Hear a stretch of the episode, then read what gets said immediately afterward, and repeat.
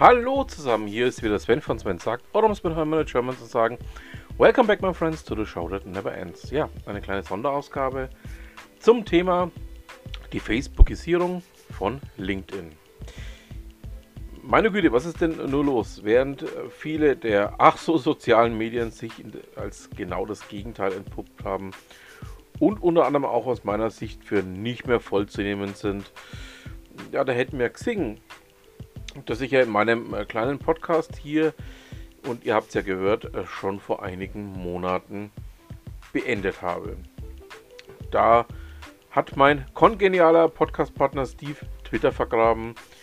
Ja, was bleibt denn da noch? TikTok?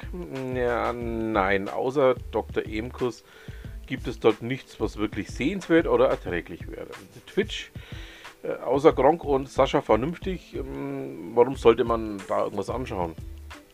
Facebook, ja, ähm, auf Facebook halte ich es wie mit Las Vegas. Was auf Facebook passiert, bleibt auf Facebook.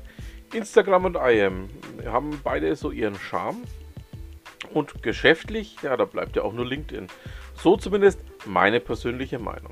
Leider verbinden zu viele LinkedIn für irgendwelches Zeug das mich einfach nur den Kopf schütteln lässt. Ähm, was interessiert mich der diepe Sinnspruch oder auf welche Demonstration für mesozyklonische Milchsäurebakterien ihr geht?